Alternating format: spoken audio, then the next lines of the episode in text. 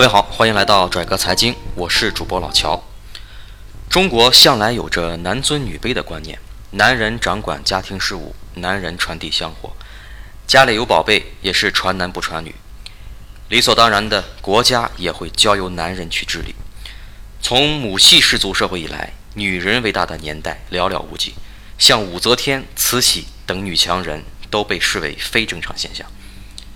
最近这些年，女人的地位提高很快，尤其在城市中，女神兼女汉子的女强人越来越多，既上得了厅堂，又下得了厨房。其实这还不算什么，这只能说这乾坤大挪移来的有点迅猛，我们适应的比较慢。如果我们把眼光放得更宽广一些，跟国外某些发达国家或地区相比，我们国内女人的地位提高还真不算什么。生活细节我们看不到，那就看政治。你看我们国家政治局这几大常委有女人吗？我们这两代人耳熟能详的政治女强人，之前有一个吴仪，现在有个副总理刘延东，其余的几乎还没什么印象。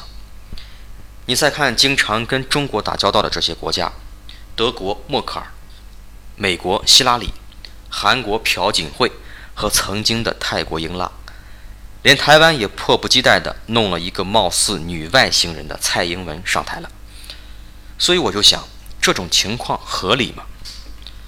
社会的最小单位是家庭，一个大家庭又由若干对夫妻组成，夫妻之道也是阴阳之道。我们中国人自古就讲究阴阳之道，男为阳，女为阴。如果一个家庭中女人太强，就成了阴盛阳衰。其结果可能是丈夫早衰，孩子变态。那么又应当如何呢？都说有山有水是美景，男人如山，女人如水呀。美景的前提是水要围着山转，如果山围着水转，那一定是灾难。或许各位会说，女人执政证明了这些国家是真正的民主。我觉得民主不等于正确，它两个不能画等号，这是两码事儿。我不否认这些国家民主，想选谁上台就选谁上台，但是这些国家绝对是为了民主而民主，甚至为了体现民主而不计后果。美国这些年有了黑人总统，现在又着急选举女总统。台湾国民党有洪秀柱，民进党有蔡英文，都推出女一号来竞选。这只是借民主之名满足了选民的政治猎奇心理而已。